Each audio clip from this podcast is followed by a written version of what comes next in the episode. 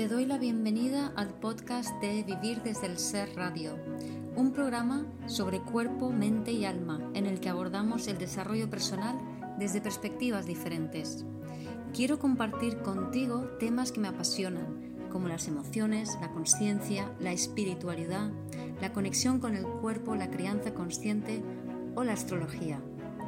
Mi nombre es Guiomar Ramírez Montesinos, soy psicóloga, astróloga, coach transformacional, escritora, fundadora del proyecto Consciente de Vivir desde el Ser y la presentadora de este programa. En este episodio comparto una charla que realicé a través de Instagram Live con Sonia de Maski, en donde hablamos de la importancia de sentir el cuerpo, porque una parte fundamental del desarrollo espiritual y personal es el cuerpo y es conectar con el cuerpo. En esta charla, Sonia y yo compartimos cómo empezamos estando muy desconectadas y todo lo que hemos hecho para conectarnos con nuestro cuerpo, para trabajar esa conexión con el cuerpo. Espero la disfrutes. Gracias por aceptar mi invitación. Encantada. La verdad es que, bueno, en estas, en estas clases un poco la idea es hablar de, estilo de vida sano y, bueno, hablamos muchísimo de, alimentación, que es una parte muy importante, y también otras cosas, ¿no? Como, pues, bueno, hablar del movimiento, hemos hecho un poquito de yoga, también he hablado a veces de los meridianos para ver qué ejercicios necesitamos hacer para que nuestros órganos estén bien, pues de hábitos del sueño, pues de meditación. Y bueno, un poco el otro día cuando estaba hablando contigo, porque me gusta mucho ¿no? tu, tu explicación sobre, sobre el sentir del cuerpo y todo lo que supone a nivel general, ¿no? Y bueno, era algo que, que, también quería hablar y pensé que era interesante que hiciéramos aquí un one-to-one. bueno, pues es algo un poquito informal, pero pues apoyando tu punto de vista desde bueno, desde la psicología y desde un poco las terapias, ¿no? Como tú las haces hasta todo, ¿no? Hasta la, astrología, en fin, todo ese mix. Sí. Y, la verdad es que es tan importante. O sea, yo muchas veces también lo que encuentro cuando, cuando en, en terapia, ¿no? Es esa desconexión, ¿no? Estamos súper desconectados de hecho, ese fue mi tema también. Yo estaba totalmente desconectada. De alguna forma podría decir que me desconecté porque el sentir dolía y, yo creo que, eso le pasa a muchísima gente, ¿verdad? Sí, sí, sí, sí, sí. Es, es lo más normal, ¿no? Porque, claro, si, o sea, la gente que sabe cómo, cómo trabajo, yo eh, me especializo en emociones profundas, que sería Escorpio en la carta natal, en la astrología, ¿no? Entonces, las, las emociones profundas lo que nos cuentan es que llevamos encima, llevamos en nuestro cuerpo el registro de traumas sucedidos generaciones atrás. Entonces, claro, esto nuestra mente no nos han enseñado en nuestra cultura que esto existe. Entonces, tenemos sensaciones en el cuerpo que no somos capaces de catalogar y por tanto lo que hacemos es separarnos de ellas, escindirnos de ellas. Y al hacerlo, como llevamos tanto trauma acumulado, porque ten en cuenta, por ejemplo, aquí hemos tenido muchas guerras, en España guerra civil, luego guerras europeas, etcétera, sin ir más lejos, ¿no? Y más y más traumas que han habido, y todo eso nos ha disociado, porque no hemos sido capaces de comprender que eso es lo que estamos sintiendo. Yo nazco de una familia donde mi madre es polaca y ha habido mucho sufrimiento por las guerras, y yo desde que era pequeñita eh, era dolor todo el rato, pero claro, mi mente y mis padres no eran capaces de entender nada, entonces un poco como que eso se fue apartando y me desconecté de todo lo que sentía, primero a través de la melancolía, la tristeza, luego tenía depresiones, pero la forma más clásica de desconectarse es cuando estamos en la mente todo el rato. O sea, si, yo, si alguien está en la mente, es la forma más fácil de verlo. Si estás que la cabecita te da vueltas y no la puedes parar, es porque hay información emocional en tu cuerpo que no eres consciente de ella porque según los conceptos mentales que tienes, no has aprendido a ubicarlo, ¿no? Y yo como tú también he estado años desconectadísima y en función también del trabajo que, he ido teniendo, yo llegué a, crear una revista local y estaba tan desconectada que estaba totalmente conectada con todo el pueblo, pero no estaba conectada conmigo, ¿no? Entonces era capaz de incluso de, percibir la intención de voto de, de 30.000 personas y acertar más que una empresa que se dedica a ello y sin embargo me preguntabas qué quería yo, qué necesitaba yo y era incapaz de contestarte, ¿no? Y de, alguna manera, Guiomar, porque obviamente todo si sucede es por algo, ¿no? O sea, yo creo que dentro del propio proceso de autoconocimiento, que creo que es a lo que venimos a hacer, casi como que hace falta vivir eso, ¿no? O sea, no creo que eso sea un error, sino que eso tiene que ser parte de lo que venimos a aprender, ¿no? Sí, de, una manera casi es una cosa orgánica, es decir, cuanto más sufrimiento hay en un transgeneracional, cuanto más traumas han habido que las personas no han podido tener el tiempo y el momento para poder experimentarlo, sino que han tenido que continuar en su supervivencia, pues entonces eso queda pendiente y al final eh, hay alguien que lo tiene que limpiar de la familia, ¿no? O sea, hay alguien que tiene que eh, pasar por ese proceso de sentirlo, pero también cuando lo sientes y lo haces, eres capaz de asimismo integrar el verdadero legado de nuestros ancestros, que son los talentos. Claro. Pero de alguna manera, ¿tú asociarías todo esto siempre al transgeneracional? En esencia, sí. En esencia, mi sentir, mi creer es que todo lo que, todo nuestro mundo emocional está alimentado por esos traumas transgeneracionales y que es muy rara vez conectamos con emociones reales como pueden ser eh, paz, alegría, amor a un nivel ya más elevado, ¿no? Por regla general siempre estamos conectando con emociones más bajas que las hacemos nuestras creyendo que esto nos pasa a mí, porque tal, porque me da rabia, porque no me gusta, porque tal. O sea, todas estas historias que nos inventamos en realidad son reacciones a esos traumas. Lo que pasa es que también para la mayoría de las personas verlo desde esa perspectiva es too much, demasiado, ¿no? Entonces, pues mejor limitarlo a cosas más candentes, pero mm, sí que me parece interesante que se vaya abriendo ese diálogo para que la gente entienda que las emociones es como un iceberg. Nosotros vemos la puntita, pero el 90% está debajo de la superficie. Y la medida que nos hacemos conscientes de ello, somos más conscientes de nuestra vida. Porque hay gente, por ejemplo, que hace un, trabajo de desarrollo espiritual muy grande y lo hace todo súper bien y de repente les pasa algo, que tienen un cáncer, una enfermedad grave y dicen, pero ¿qué ha pasado? Claro, es que ese 90% no lo has podido integrar porque no eres capaz de sentirlo, porque tu, tu mente no llegaba a ello. Ya. ¿Sabes? Pues si tenemos la palabra para definirlo, si tenemos los conceptos para comprenderlo, entonces por lo menos sé que vale, me está pasando algo que seguramente tenga que ver con esto y puedo elegir trabajarlo de una manera o no trabajarlo o ignorarlo, pero ya lo estoy eligiendo, no, no está eh, apoderándose de mi vida, ¿no? Sí. Yo, bueno, obviamente siempre podemos hablar mucho de, nuestra experiencia, ¿no? Yo, por ejemplo, en, en, mi caso, o sea, mi desconexión venía por mi, de alguna forma, mi incapacidad de expresar ¿vale? Me hacía que, como no lo podía expresar y, las emociones eran fuertes, entonces de alguna forma me, desconecté hasta, que, hasta que llené el vaso. Y cuando ya empezó a desbordarse, entonces ya, como dijéramos, no me quedó más remedio que empezar a expresar, porque si no ya era como el fin. Y ya a partir de ahí, como con, con esa especie de desahogo y empezar a darme cuenta que, el problema era yo y no era el mundo, porque era como una sensación de que todo el problema estaba afuera y, no en mí.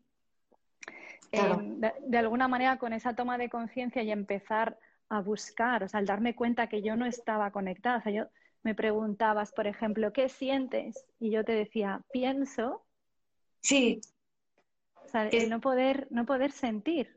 Y al final era, no siento nada. Sí, sí, sí, sí. Y muchas veces le pregunto a la gente, ¿qué sientes? Y te dicen, es que estoy muy cabreada porque él me ha hecho no sé qué, no sé cuántos, ¿no? Y digo, es mente, eso es mente todo el rato. Es mente, es mente. Y, la gente le cuesta mucho realmente meterse hacia adentro. Entonces, por eso en vez de que sientes, a veces es más práctico llevar poco a poco a la persona, ¿eh? Vale, ¿y por qué esto es malo para ti? ¿Y qué es lo peor que te puede pasar? ¿Y qué sucede con esto? Entonces eso como que le va llevando... Entonces ahí a ver qué sientes. Sí. Mm. Mm. Fíjate, a mí, por ejemplo, me, me empezó a ayudar a hacer cosas tan sencillas como decidir qué quería hacer en el momento. O sea, por ejemplo, el simple hecho de prepararme un té así de bonito, por ejemplo, eh, y elegir una, una taza bonita. Así es.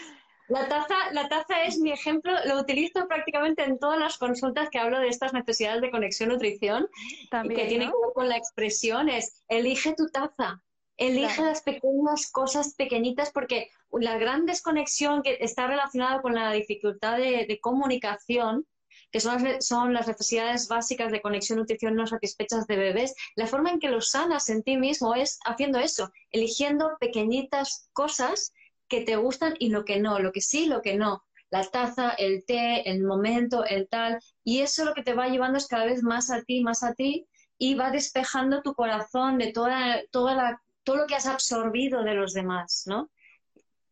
Es fundamental. O sea que también para ti, es que para mí eso ha sido como muy importante, fíjate, esas pequeñitas cosas, ¿no? O, o, por ejemplo, en su momento, en su día, pues ahora ya no, ¿no? Pero era como, ¿cómo es mi día perfecto? Yo me acuerdo esto hace, no sé, 10 años, cómo es mi día perfecto, que dije, pues mi día perfecto sería si empezara practicando yoga. Eso sería mi día perfecto. Y bueno, ya todos mis días son perfectos, todos mis días empiezan con yoga, ¿no? Pero, por ejemplo, para mí en aquel momento, esa decisión y, y hacerla y llevarla a cabo con, con, determinación, pues también fue algo que me empezaba a ayudar a conectar, porque es que al final te haces de una forma que puede ser Además, yo creo que hay perfiles como que somos muy parecidos, ¿no? Y es que puedes comer cualquier cosa de cualquier manera, de pie, rápido, te da igual la taza o lo que sea.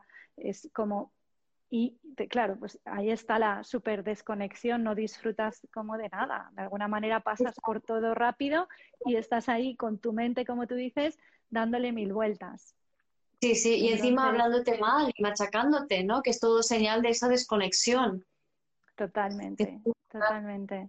A mí mi camino de conexión, mi camino de conexión con mi cuerpo fue largo, ¿eh? O sea, empezó yo creo que en, diría que en el 96 más o menos, cuando empecé con el ciclismo, que es un deporte aeróbico, em, tenía tanta desconexión y tanto registro de sufrimiento ancestral en mi cuerpo que es el, el, ciclismo me dio la oportunidad de sufrir de una manera consciente para ir purgando esas, esas memorias de cierta manera. Porque era tal carga. Era como el esfuerzo, desahogar esfuerzo, o como desahogarte con el esfuerzo. O sea, es el sufrimiento del ciclismo, porque el ciclismo se sufre mucho cuando subes puertos y todo esto, pero es un sufrimiento consciente, es un sufrimiento que haces queriendo hacerlo. O sea, entonces, eh, digamos que es un dolor, pero pero no, no, no te pierdes en ello, ¿no? Entonces, de alguna manera y a través de la respiración te ayuda mucho a conectar contigo y con tu cuerpo. Yo tenía la sensación, cuando subía a un puerto y me estaba literalmente dejando el hígado, que es como se dice, em, y a veces he sufrido cosas que dices, bueno, 40 sobre cero, eh, o sea, 40 grados de calor, perdón, en situaciones muy extremas, muy duras, las marchas muy largas, 200 kilómetros, cosas así, ¿no? O sea, muy, muy exigente, ¿no? Pero yo tenía la sensación clara y eso que no tenía ninguna idea de lo que sea ahora de todo, de todo esto, ¿no? Sabía que estaba purgando karma cuando lo estaba haciendo.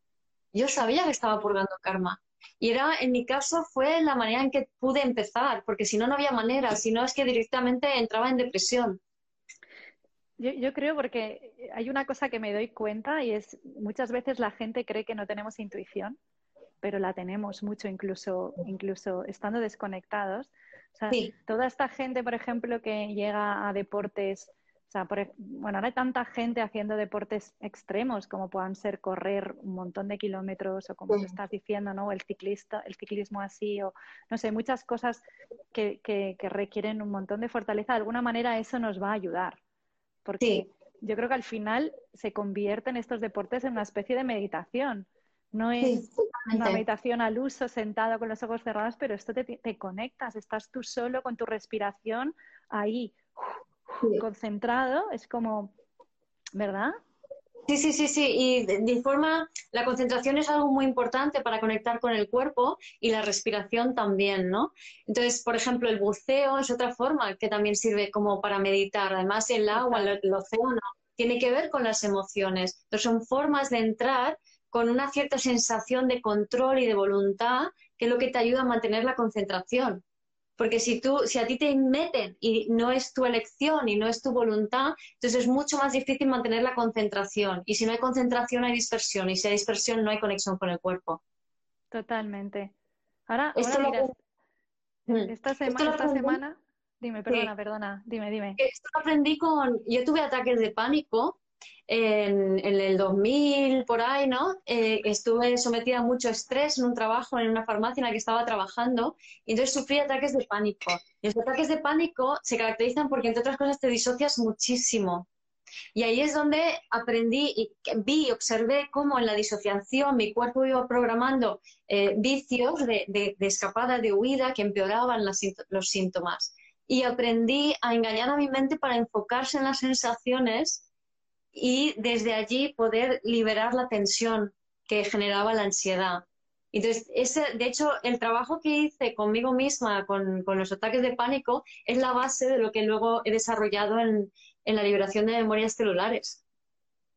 Ese trabajo en el que tú conectas con un punto, lo visualizas, el que creas algo externo, ¿es ese trabajo? Claro, claro. Y eso es lo que me... Porque el ataque de pánico es una desconexión extrema, es una disociación extrema. Entonces, a través de la concentración en el cuerpo, tienes que engañar la mente para hacerlo y la puedes engañar a través de la curiosidad. Es como yo logré volver a conectar conmigo y relajar esa tensión y luego aprender a liberar memorias. O sea, digamos que desarrollé todo el tema de liberación de memorias en base a eso. Hay, ciertos conceptos, por ejemplo, que me parece interesante comentar y es que eh, tenemos en general miedo a, sentir las emociones. Es como, es como, uff, esto no lo quiero. Entonces hay mucha gente que, bueno, lo que, lo que podemos intentar hacer es como escaparnos, por eso a veces el evadirse, ¿no? Es decir, me siento mal, me voy de marcha por decir algo y bebo y, me, y me olvido, cosa que obviamente no resuelve, ¿vale? Claro. Eh, muchas veces nos asustamos de algo que es nuestra propia energía. Y, la verdad es que acostumbrarse a, eso, a que el cuerpo nos dé señales para saber qué está pasando, es, una maravilla cuando entendemos que es eso, el podernos dedicar un poquito de tiempo a, digerirlo, a, sanarlo, ¿no? A entenderlo, por qué hace esto aquí, qué es esto. Eh, exacto. Exacto. Entonces, por eso insisto tanto en que eso que está ocurriendo en tu cuerpo no es tuyo, es ancestral. Lo que pasa es que desde la ignorancia lo hacemos nuestro. Mm. Y entonces es cuando tenemos esa creencia de que si estoy sintiéndome mal y me quedo aquí fijándome, voy a crear una realidad que es mala para mí. Va a suceder algo malo, me van a atacar, me va, voy a perder algo, se va a morir alguien. Es un poco como la, la neura que hay detrás, cuando es todo lo contrario. Cuanto antes pillas la sensación y menos tiempo estás perdiendo intentando suprimirla, antes la liberas y más difícil es que suceda algo, una vivencia que sea más fuerte.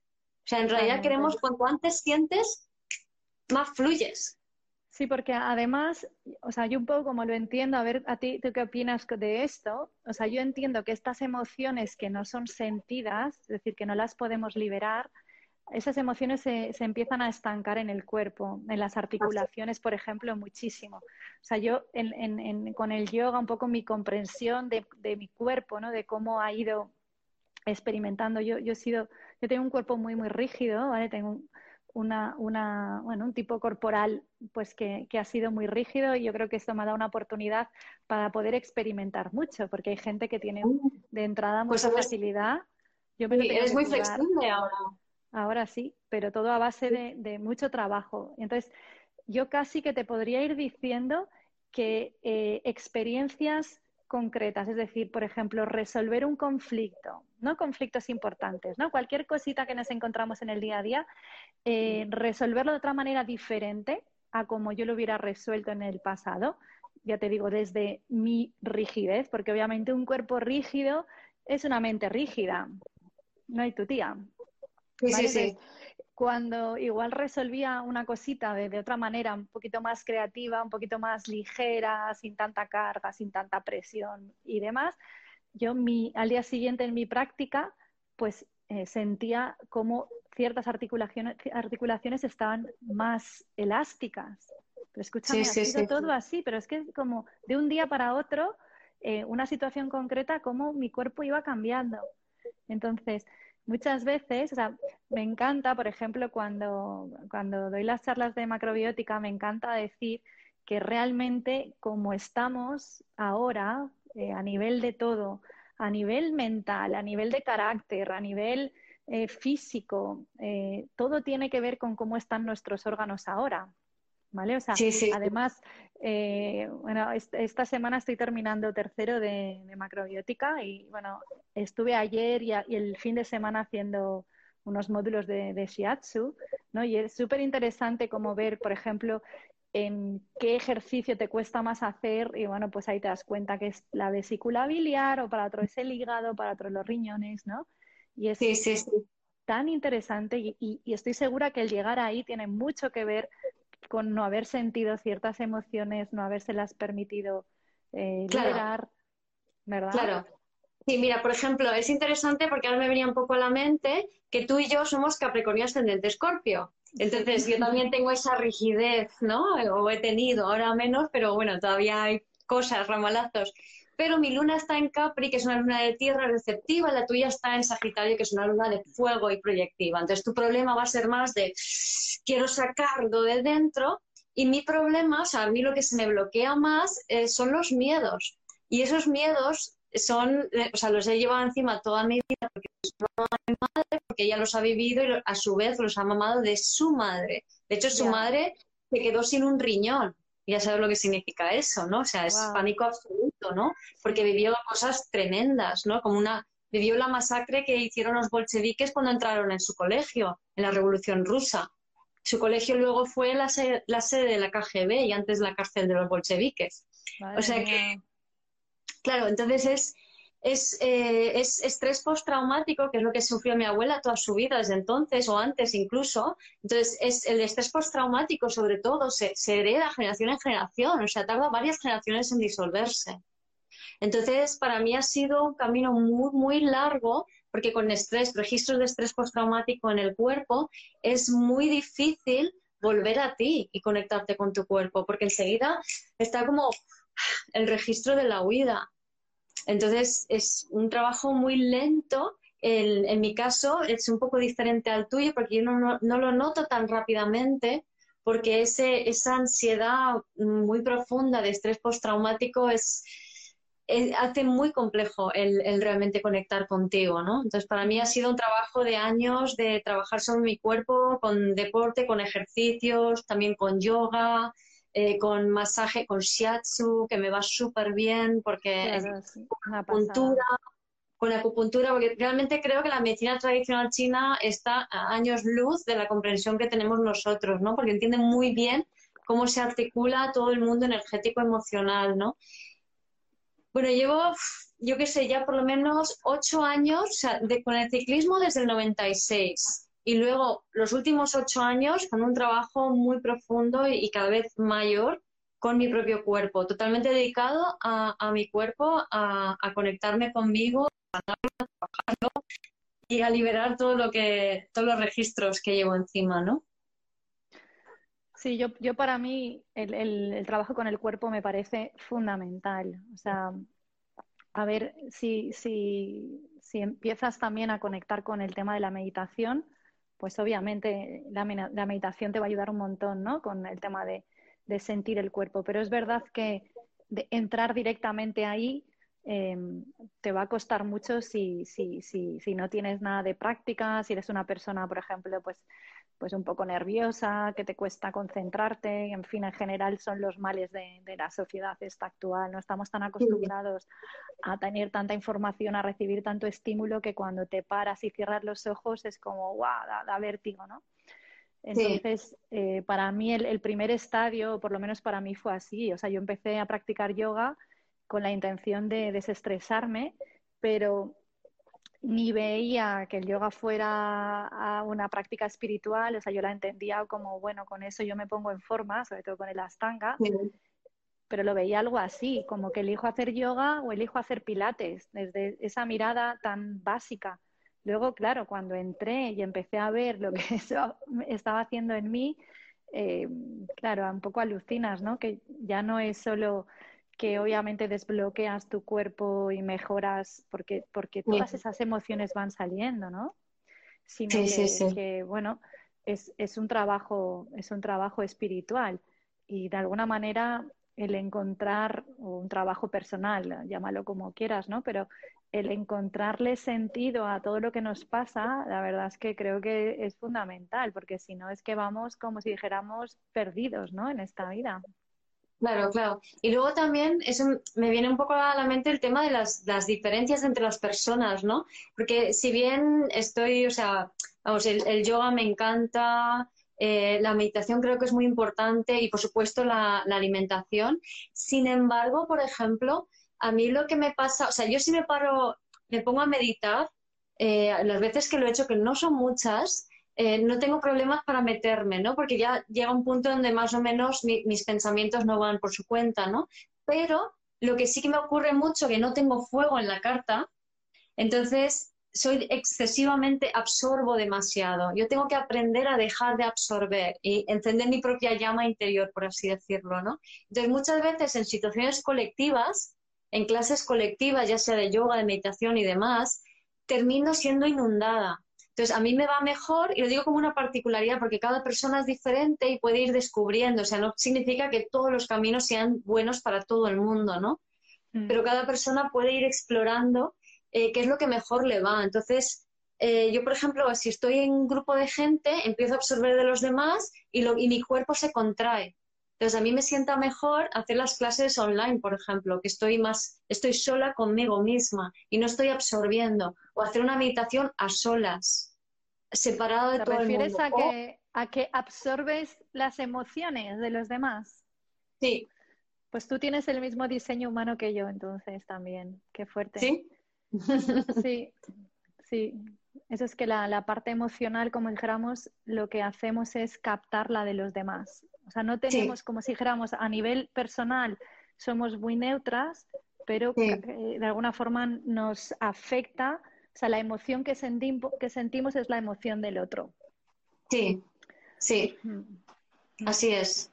Entonces me cuesta muchas veces separarme del otro, ¿no? Entonces, eso también ha sido como una gran dificultad, diría pelea, pero no me gusta usar esa palabra, ¿no? Para, para realmente ir poco a poco, cada vez estando más en mí para que las emociones de los demás poder distinguirlas de quién soy yo y no absorberlas por defecto, ¿no? Y para mí el movimiento es muy importante. O sea, todo lo que implica movimiento a mí me, es lo que más me conecta conmigo, ¿no? Entonces, un paseo por la montaña, em, un eh, ashtanga también, porque es un yoga dinámico, todo lo que involucra el ciclismo, todo el movimiento a mí me ayuda mucho a regularme energéticamente.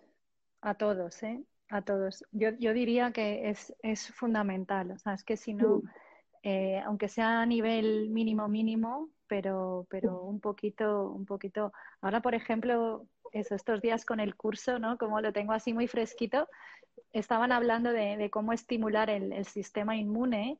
Y, por ejemplo, un simple ejercicio como ponerse de puntillas y subir los brazos, ponerse sobre las puntillas de los pies ¿no? y subir los brazos varias veces, como este ejercicio puede movilizar la linfa, que si la linfa no se mueve, claro, nuestro sistema inmune está parado porque no hay un corazón ¿no? que palpite y que, mande como, con el sistema sanguíneo.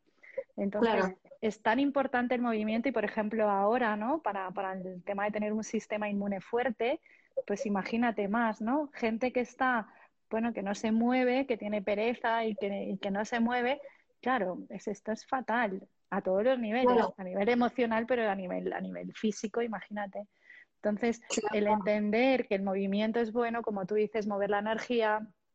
Y por eso, por ejemplo, a mí me, me encanta el astanga, ¿no? Hay, hay, gente, a ver, que todos los yogas están súper bien, o sea, que con esto eh, me gustan todos y, tienen, yo creo que cada uno tenemos que elegir ¿no? cuál es el nuestro, pero yo sí que veo mucho la capacidad de, pues una práctica que es un poco más intensa de, soltar esas emociones. Yo en clase lo he visto, o sea, que alguien, por ejemplo, que viene como con mucha ansiedad, eh, con una sensación, igual llega a la clase y cuando termina o al rato igual rompe a llorar Y es que la, ese movimiento eh, pues le ha permitido que eso se desahogue y después está súper bien, ¿no? Es decir, wow, ¿qué ha pasado? ¿Qué ha pasado aquí? ¿De mm. dónde ha salido eso, no? Y es como, pues algo que se ha desbloqueado. Sí, sí, sí. Sí, sí, totalmente, ¿no? Me, me, encanta sobre todo, hay muchas veces, incluso también, no solamente con el yoga, sino también muchas veces con masajes. Ya te digo, a mí mi favorito es el shiatsu, que es además perfecto complemento de, de la macrobiótica, ¿no? Pero en el shiatsu que se trabaja las fascias, es fascinante cómo van va tocando los fascias y los meridianos, ¿no? Y va regulando la energía y cómo de repente cuando tienes un bloqueo puedes sentir esa, cuando te desbloquea esa liberación emocional que te salta una lágrima, una emoción.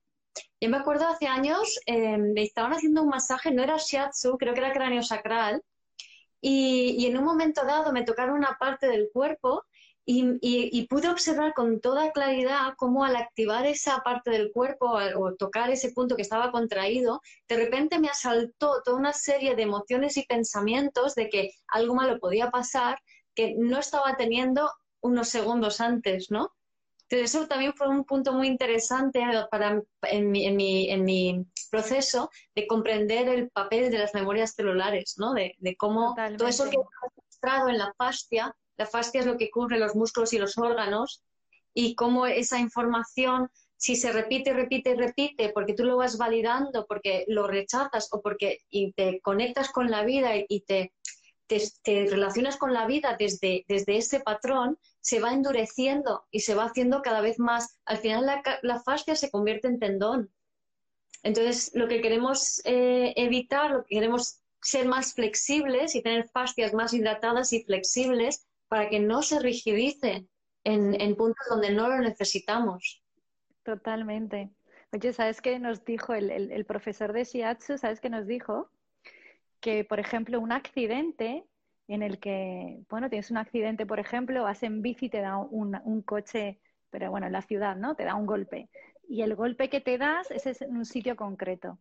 Entonces, él dice que ni siquiera eso es casual, o sea, dice que eso es como un shiatsu a lo bestia. O sea, es como que tú tienes en esa zona una, un cúmulo de energía tan brutal que necesitas un impacto para liberar toda esa energía.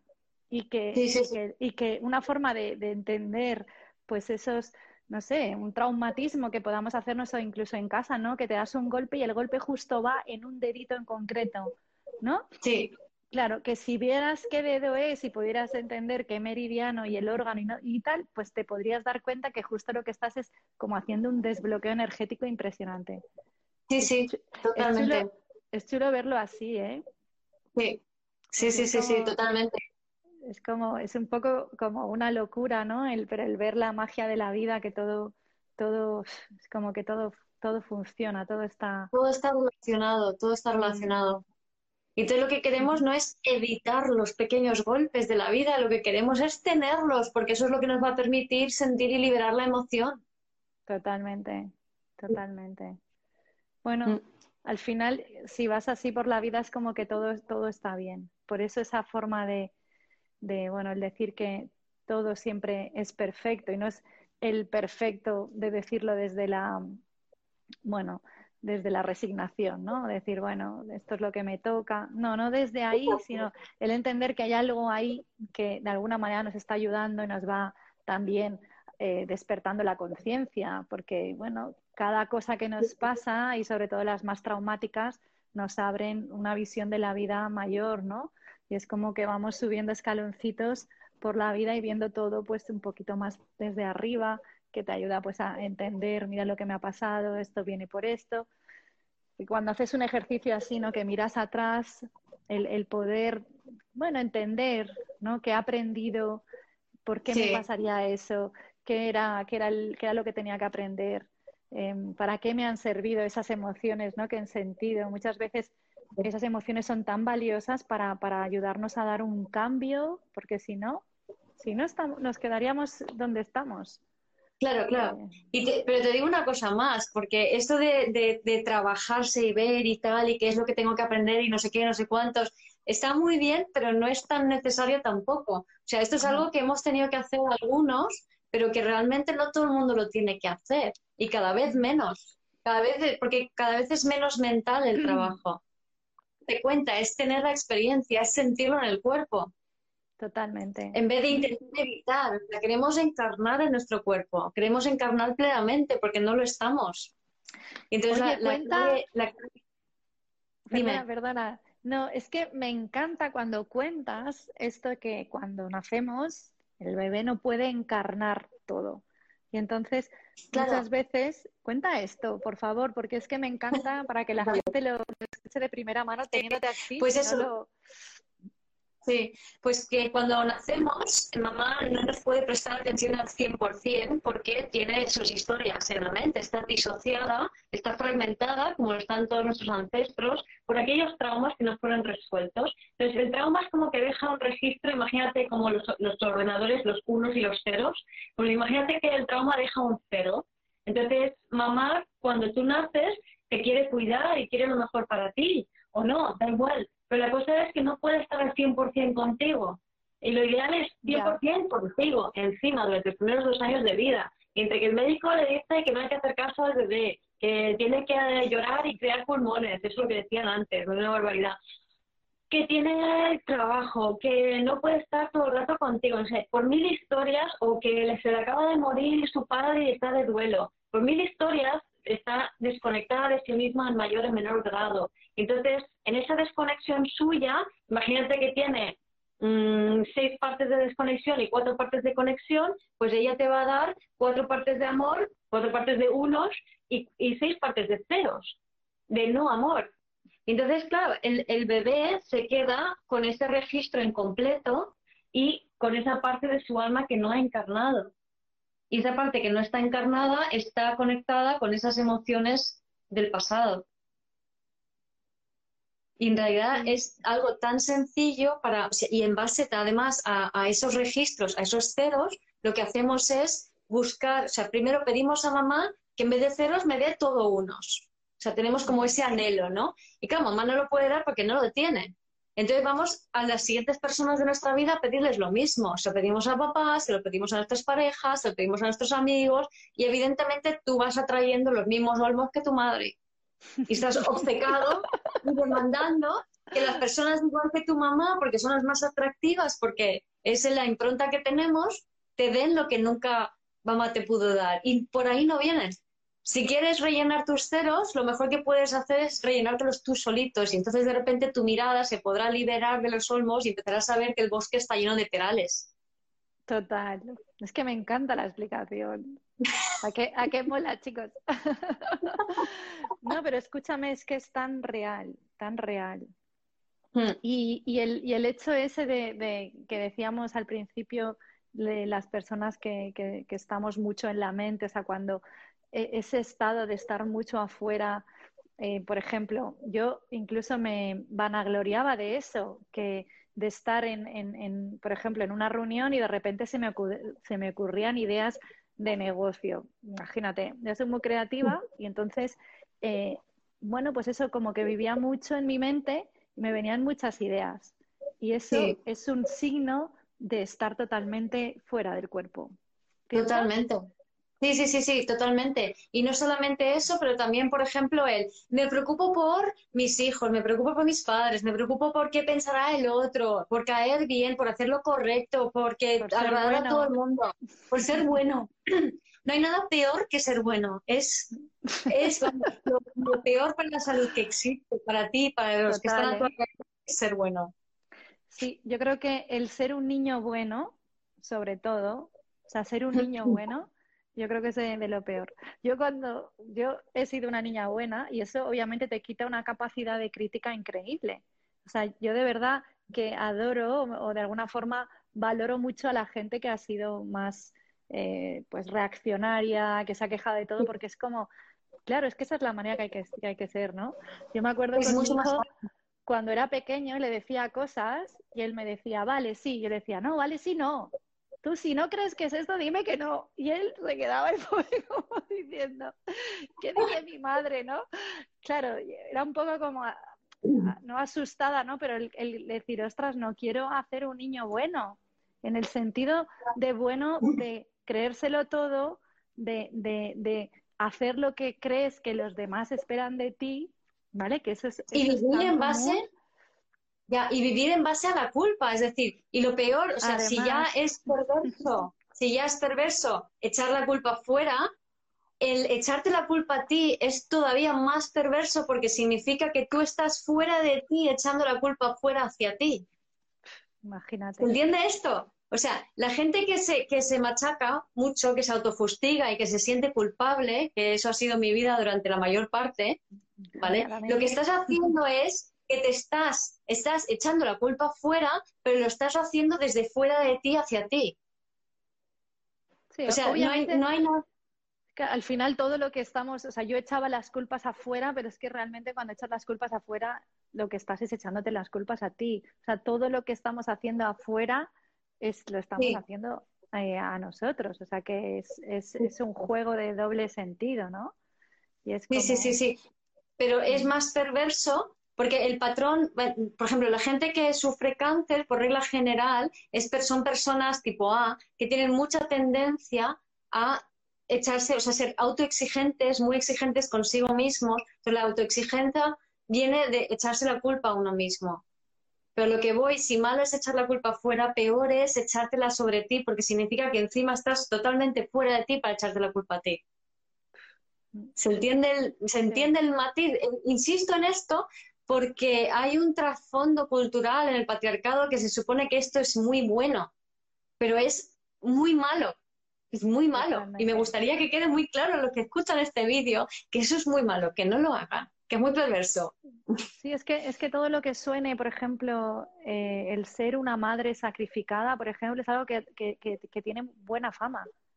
Es decir, esto le pueden decir, esta mujer es una maravilla, súper sacrificada por sus hijos, por sus padres, por... o no. Y claro, sí, imagínate, o sea, esto es como aquí que, que, a la cruz, ¿no? El mártir, mártir es eh, por un tubo es, horrible, es horrible. Pero mira, hay una, no sé si conoces al doctor David Hawkins, ¿te suena? Eh, tiene una escala de emociones. Sí, sí, sí, sí, las pues he visto. Es una pasada, lo recomiendo buscarla en Google, doctor David Hawkins, H-A-W-K-I-N-S. Entonces, este hombre era kinesiólogo estadounidense y testó a miles y miles y miles de personas y creó una escala logarítmica, se ve así como una especie de pirámide invertida de colores, entonces tiene diferentes emociones. Entonces, las primeras dos emociones, las que están abajito del todo, es la culpa y la vergüenza. Y cada emoción es exponencialmente mayor a la anterior. Y, cada emoción vibra más alto y más alto. Entonces, el culpa y vergüenza restan energía de la vida. Y luego tenemos otras emociones como em, tristeza, la ira, el orgullo, el miedo. Todo esto resta, emoción, resta energía de la sociedad. Son emociones que vibran un poquito más. O sea, las peores son culpa y vergüenza. Luego está el coraje y el orgullo, dentro de las que resta energía a la sociedad, el orgullo es la mejor, es la que más alto vibra. O sea, el orgullo y la ira vibran más alto que la vergüenza, la culpa, el miedo, la tristeza. Y luego está el coraje, que es ni pone ni quita de la sociedad y es yo me hago cargo de lo mío. Y a partir de ahí entran las emociones elevadas, ¿no? Como la disposición y más arriba amor, eh, paz, alegría y por último iluminación. Y todas las personas que vibran por encima dan energía a la sociedad. De hecho, por ejemplo, alguien que vibra con la disposición, el estar dispuesto a ayudar a otros, pues desde uno mismo, no de forma pringada, ¿no? Em, esa persona influye a, a 90.000 personas. Cada persona. Sí, es increíble. Y así, ¿eh? y un iluminado, su energía influye a 70 millones de personas. Imagínate. O sea que es hacerte pues, cargo de lo tuyo, con estar en tu cuerpo y desde allí dar al mundo. Totalmente. Además, bueno, hay, hay, o sea, es súper evidente que, ese es un trabajo a hacer. O sea, De hecho, bueno, yo dedico todos los días un ratito a, subir mi energía de alguna forma, ¿no? Em, o sea, es súper evidente. La cuestión es que cuando, cuando se están en estas emociones tan, de vibración tan baja, hay una parte en la que como hay como una especie de placer, ¿vale? De revolcarse ahí, ¿no? Es, es como, es, es, difícil y alguien te está intentando tirar un cabo para sacarte y no lo coges y te quieres quedar, ¿no? Y bueno, obviamente mm, para ¿Por qué eso? ¿Es por... qué? Mm. Para mí es como que, porque el estar en ese estado bajo te llena de una energía, pero es una energía que tú absorbes de, la sociedad y de la vida, ¿no? Y es una energía densa. Sí, quedará grabado el vídeo, sí, el mm. vivo. Es una energía densa que lo que está haciendo es, eh, o sea, te llena, imagínate que estoy aquí como, ay, qué rabia me da, y no sé qué, entonces yo me estoy, oh, ese tío cabrón, mira lo que me ha hecho, y me estoy retroalimentando con una energía densa que me da la sensación de que me he llenado, porque estoy vacía, porque no estoy en mí. ¿Vale? Voy a encender la luz. Vale, sí, te entiendo perfectamente. Y muchas veces es como que esa situación se convierte un poco en el, en el casi como en el, eh, no sé si decir el propósito o el eje de, ¿no? Del, el eje de la vida. Es como la, la, situación. Puede ser, por ejemplo, la enfermedad. La enfermedad se convierte en el centro de mi vida. Ya todo, todo va en torno a eso, mi dedicación de todo, de tiempo. Voy a los médicos, por ejemplo, ¿no? Hablo de esto con la gente, de mi enfermedad, me prestan atención Exacto, y, estoy, y de esa manera estoy cogiendo la energía de otros que me llena porque yo estoy vacía de mí. Totalmente. Es tan increíble.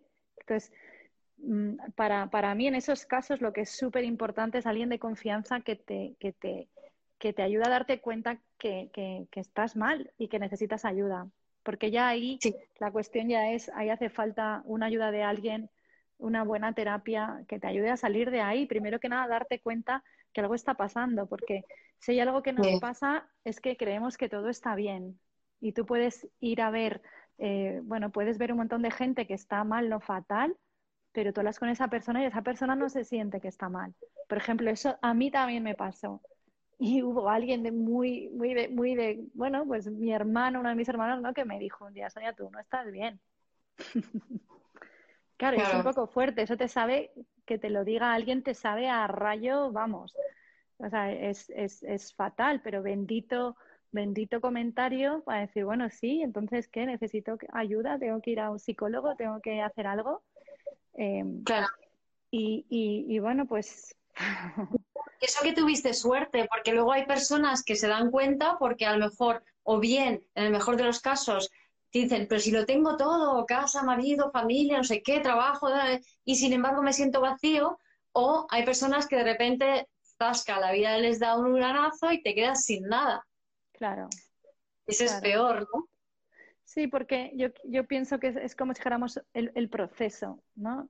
Todo va, o sea, en un principio el cuerpo empieza a decirte cosas, empiezan las emociones, te desbordas, pasan cosas, no lo sabes expresar, no lo sabes gestionar, pero bueno, estás ahí. Cuando eso sigue y tú sigues igual, sin hacer ningún cambio, sin hacer absolutamente nada, eso empieza a entrar a capas más profundas y empiezan los dolores.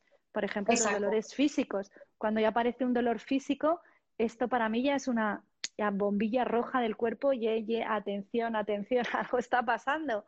Pero muchas mm. veces es como, no pasa nada. Yo en, en, estas charlas ¿no? que hago de estilo de vida sano, pues un poco siempre digo a la gente, oye, no des por hecho que, es normal tener estreñimiento, no des por hecho que es normal tener tensión alta, no des por hecho que es normal tener eh, colesterol, escúchame, no, no, o sea, o, o, eso, o un dolor, me duele aquí, me duele allá, no digiero bien, no duermo bien. Eso te está indicando cosas. Sí, Si, no haces sí.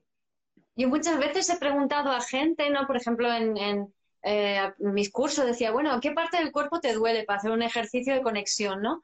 ¿Qué parte del cuerpo te duele? No, a mí no me duele nada. O el ejercicio de memorias celulares, no me duele nada, no me duele nada, no me duele nada. Y entonces dice, bueno, el hombro, el no sé qué, no sé cuántos. Entonces la, gente tiene dolor y las, los ha borrado de su mente y no los, no los no los usan como señal. Es como que los... Pero es la desconexión, esa es la desconexión.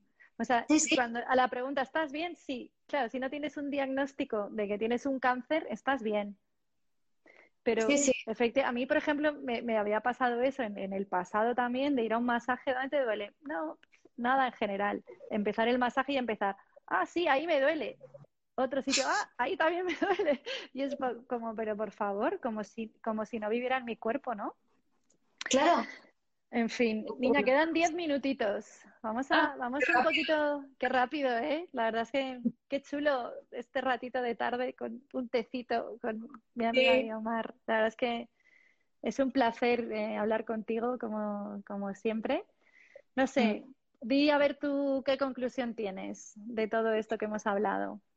¿Qué conclusión? Pues que cuando primero que tu cuerpo es tu templo y es lo más importante que tenemos. Y más en esta época en la que estamos, donde realmente eh, es el momento de encarnar de verdad. Entonces, la prioridad debe ser tu cuerpo, el, el, mejor estado físico de tu cuerpo y la mejor atención hacia ti. Hemos de tratarnos a nosotros y a nuestro cuerpo, que al fin y al cabo el cuerpo es el bebé interior, es el reflejo de ese bebé interior, ¿no?